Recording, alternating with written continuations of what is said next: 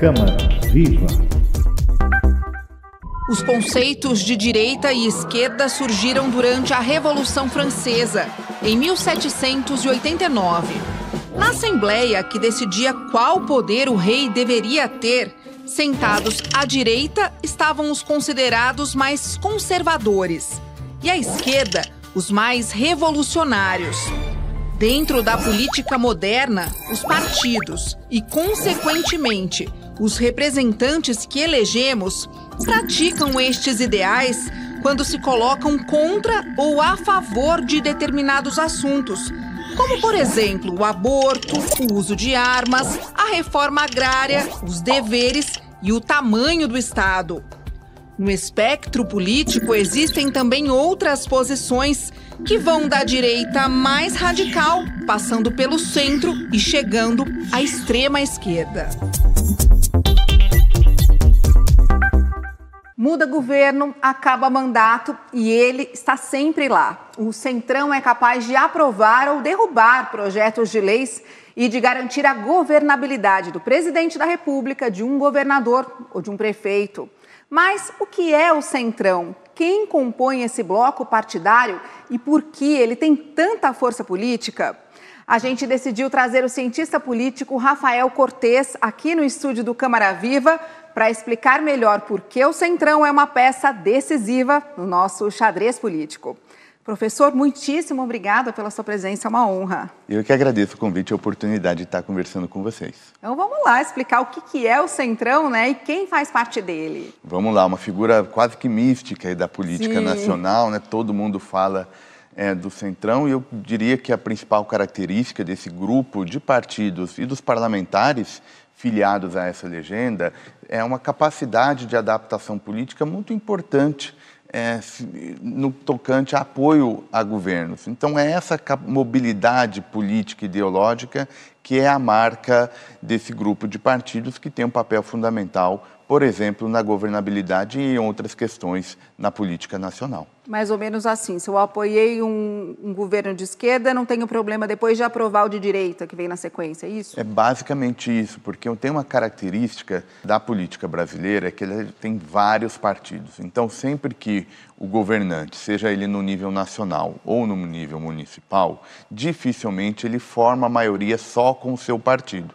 Então ele precisa recorrer a outras legendas para encontrar maioria para aprovar projeto de lei, enfim, para colocar em prática o seu programa de governo. Daí a necessidade de recorrer a essas legendas. Como elas têm, não têm, na verdade, uma questão ideológica muito clara, apoia governo de esquerda, apoia governo de direita, às vezes vota uma reforma liberal, às vezes vota uma política social e assim ele vai gerando esse papel no sistema brasileiro.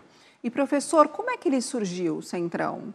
Originalmente, o Centrão é um termo que está ligado à conjuntura da formação da Constituição de 88. Né, o Brasil inaugurava o seu período democrático naquele momento, desenhava uma Constituição. E ela foi feita de baixo para cima, ou seja, para quem está em casa está entendendo. Cada tema agricultura, meio ambiente, economia, tinha um conjunto de parlamentares dedicados a escrever esse trecho da esse Constituição, capítulo. esse capítulo. Mas não havia um texto único.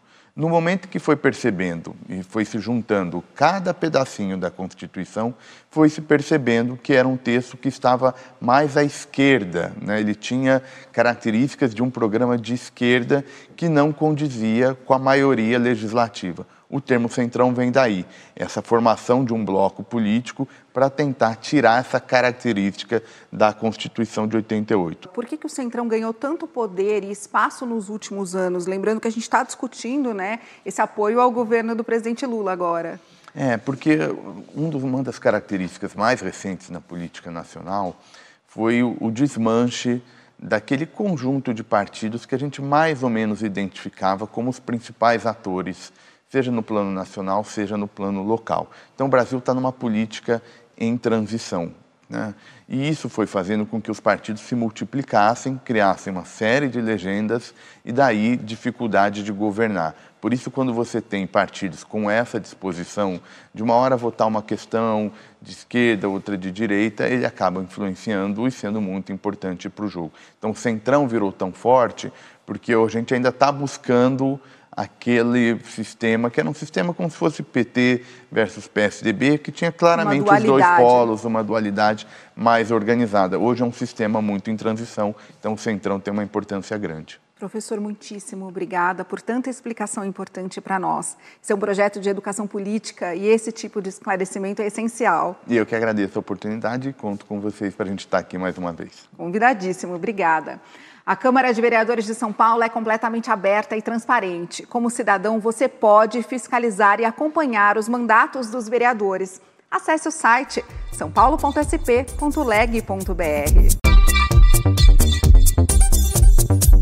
Câmara Viva!